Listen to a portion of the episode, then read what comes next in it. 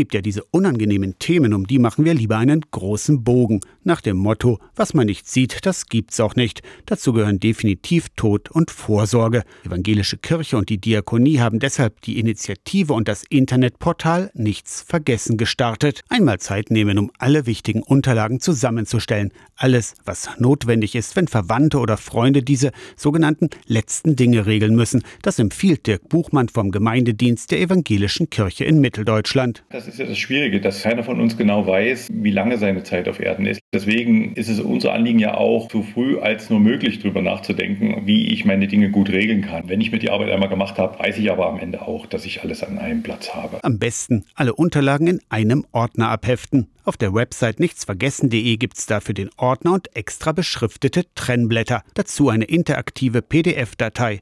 130 Seiten. Das klingt erstmal sehr viel. Es kann aber angepasst werden auf die ganz eigenen persönlichen Bedürfnisse. Also ob ich zum Beispiel kinderlos bin, ob ich verheiratet bin, wie viele Kinder ich habe. Dementsprechend verändert sich dieses Dokument auch in der Länge. Also je nachdem, was ihr ankreuzt, füllt ihr nur die für euch zutreffenden Formulare aus.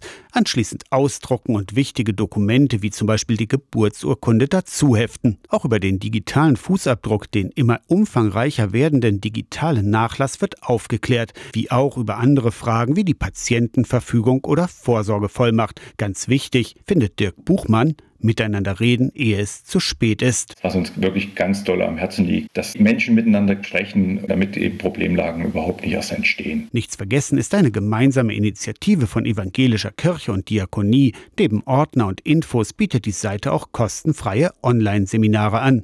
Aus der Kirchenredaktion Torsten Kessler.